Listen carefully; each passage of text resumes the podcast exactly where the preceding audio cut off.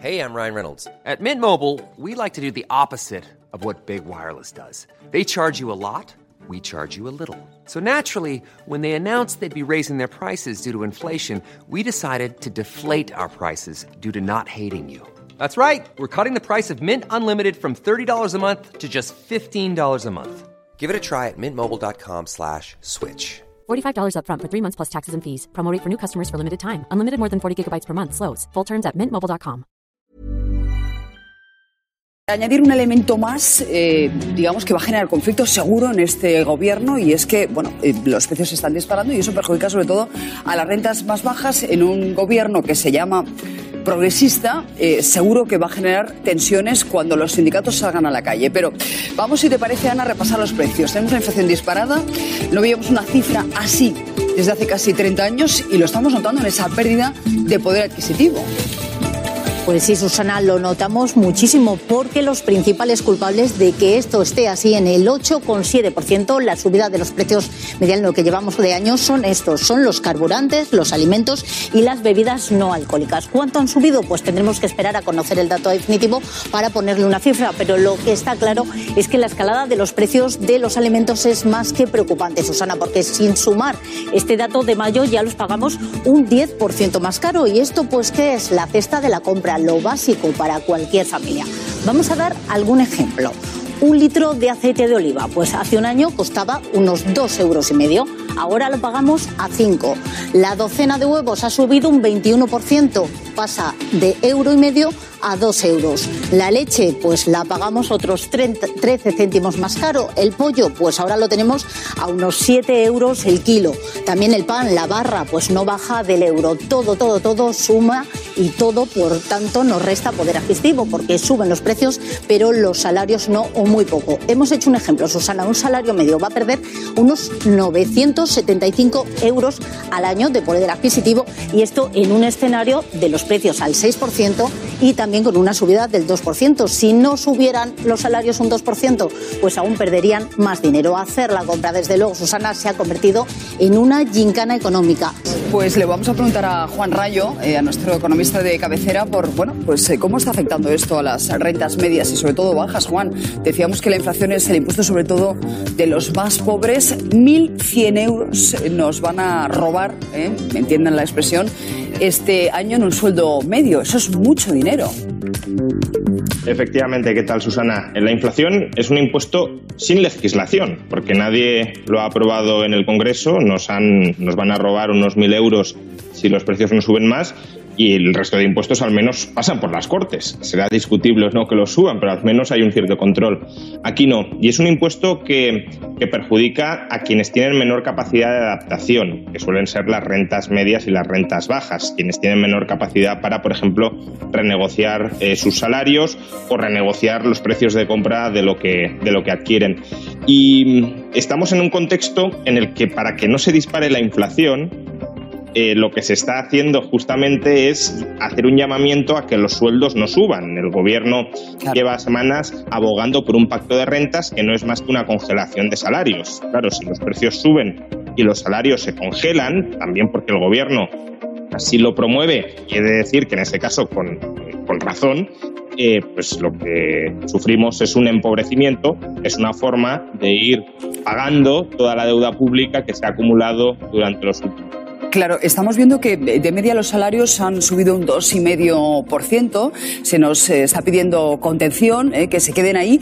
Pero claro, es que la subyacente, que es, eh, bueno, pues digamos, el elemento que se barajaba de cara a una posible subida, está prácticamente ya en el 5%. ¿Qué implica eso, Juan? Parece complicado que mantengamos los salarios por la mitad de la subyacente, ¿no? Claro, efectivamente. Eh, la inflación subyacente es la inflación quitando los elementos supuestamente más volátiles, eh, energía y alimentos no elaborados. Y aún quitando esos elementos, los precios interanualmente están subiendo un 5%. Es una tasa de inflación altísima que eh, es preocupante por dos motivos. El primero es porque ha mantenido una tendencia al alza continuada durante el último año. Hace un año, en mayo de 2021, la subyacente estaba en el 0,2%, es decir, prácticamente nada. Pues bien, en un año ha subido cinco puntos. Y en segundo lugar, porque la subyacente lo que nos pone de manifiesto es que la inflación se está enquistando, se está volviendo estructural, se está extendiendo por todos los sectores de la economía y no únicamente en aquellos que pueden estar más afectados en un momento determinado por los famosos cuellos de botella, por la guerra en Ucrania, y que por tanto hay algo más por debajo, algo más subyacente que está impulsando al alza los precios. Muy probablemente los planes de estímulo excesivos que experimentamos, la política monetaria demasiado laxa. Y claro, ahora vamos a la segunda parte de la ecuación. Si la subyacente está tan alta y los salarios no suben, eh, cada vez iremos sintiendo más la presión de los trabajadores reclamando subidas salariales que les compensen parte de la pérdida de poder Pero claro, si los salarios suben, ¿Qué sucederá con el margen de beneficio de las empresas? Que se estrechará. ¿Y cómo intentarán restablecerlo? Subiendo todavía más los precios. De manera que una inflación que se nos vendía erróneamente, que era coyuntural, transitoria, derivada de esos cuellos de botella de la pandemia o de la guerra, se puede convertir en estructura. ¿Qué va a pasar con las pensiones y los sueldos de los funcionarios? Porque esta es la otra. El Banco de España, la COE, dicen que no podemos eh, tener castas privilegiadas a las que se les sube conforme a la inflación y al resto se les castiga de la manera que estamos viendo. Es que esa, esa es la gran cuestión, ¿no? Eh, con los empleados públicos, el gobierno más o menos ya ha dejado de entrever que va a subir su salario al mismo ritmo que el resto de salarios del sector privado, con lo cual los meterán en el famoso pacto de rentas, que insisto, es un pacto para bajar salarios reales, que puede ser eh, la opción menos mala, pero no perdamos de vista que es eso, es un empobrecimiento del conjunto de la población.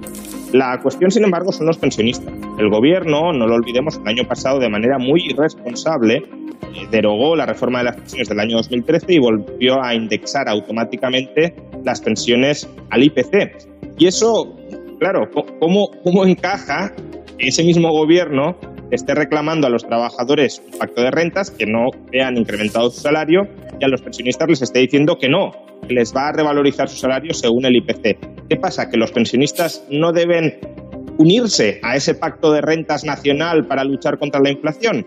Si no se unen, ¿cuán sostenible es que quienes pagan las pensiones no vean incrementados sus salarios al IPC y el dinero con el que se paga las pensiones, ese gasto, sí se esté incrementando conforme al IPC? Pues claramente es insostenible. Y por tanto, una de dos, o el gobierno admite, reconoce cede y promueve aumentos salariales conforme al IPC, lo cual sería un error muy grave porque dispararía de salarios, por tanto volvería a la inflación estructural, o bien en un ejercicio de coherencia, tanto ideológica como financiera, abandona esa medida que no debería haber adoptado en ningún momento, que no está vigente en la mayor parte de Europa, que es una indexación automática de las pensiones al IPC con independencia absoluta de cuál sea el IPC.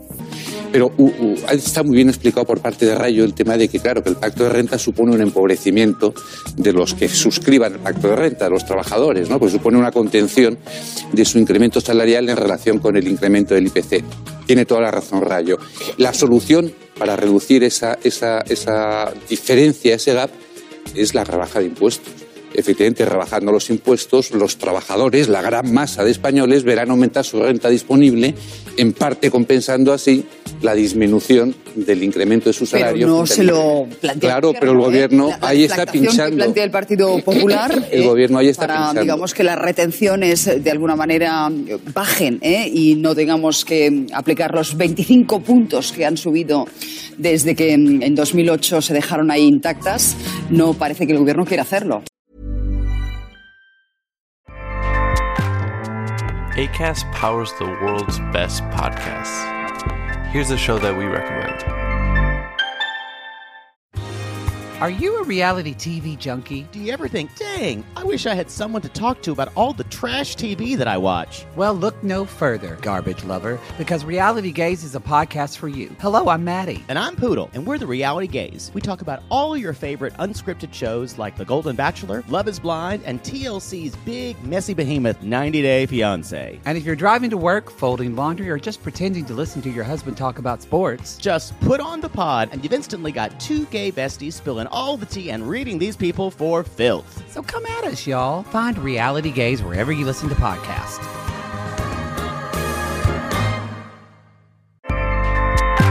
ACAST helps creators launch, grow, and monetize their podcasts everywhere. ACAST.com.